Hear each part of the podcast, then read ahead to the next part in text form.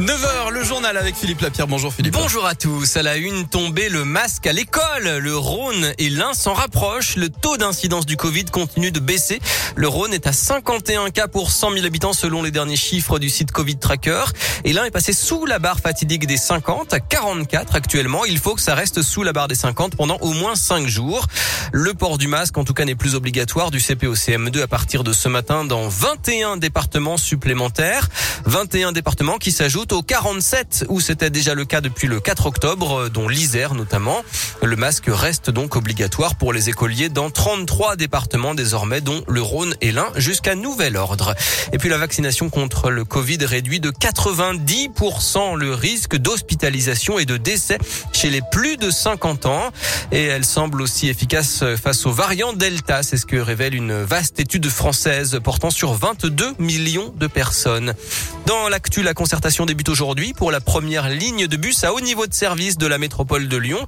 Aussi rapide qu'un tramway, elle doit relier la Pardieu au 7 chemins, pas avant 2026, en traversant Villeurbanne, Vaux-en-Velin et Bron.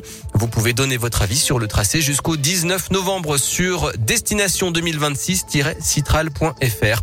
Et puis six jours après le scandale sur la révélation de la pédocriminalité dans l'église, trois personnalités, dont le cofondateur de la Parole libérée, François Deveau, lancent aujourd'hui un appel à la démission collective des évêques. Un candidat atypique mais très sérieux se lance le pari fou de gagner l'élection présidentielle 2022. Il s'appelle Gérard Pignol, il a 75 ans et il vit à Oulin, à côté de Lyon. Depuis quelques jours, il est officiellement en campagne pour l'Élysée, même s'il n'est pas encore certain de récolter les 500 signatures nécessaires. Les thèmes clés de son programme se résument en trois mots, respect, éducation et écologie.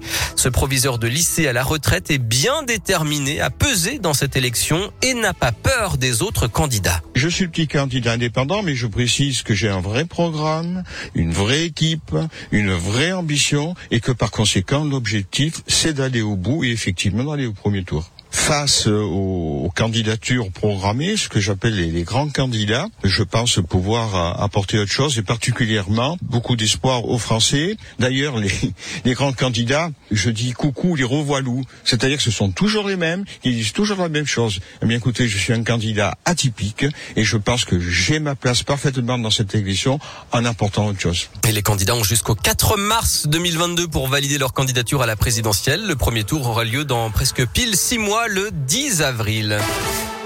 Le foot et la victoire de l'équipe de France dans la Ligue des Nations, un trophée de plus pour les Bleus à un an de la Coupe du Monde. Les Français ont battu l'Espagne 2-1 hier en finale à Turin, but de Benzema et Mbappé.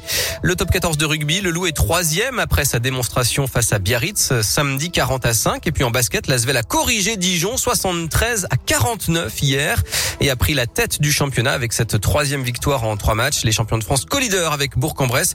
Prochain match euh, dès demain en Euroleague face au tenant du titre, Fest Istanbul à l'Astrobal.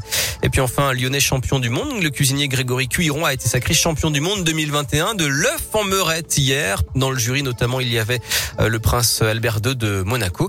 L'œuf en meurette, un plat traditionnel bourguignon à base de pochés et de sauce au vin rouge.